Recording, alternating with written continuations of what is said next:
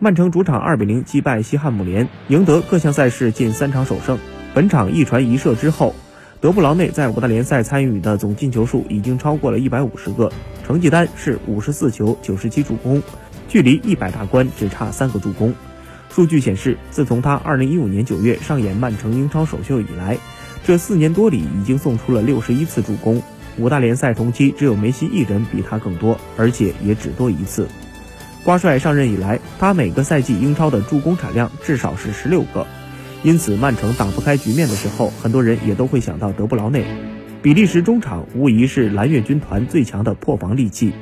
德布劳内效力切尔西、不莱梅、狼堡和曼城期间，就已经送出了九十七次助攻。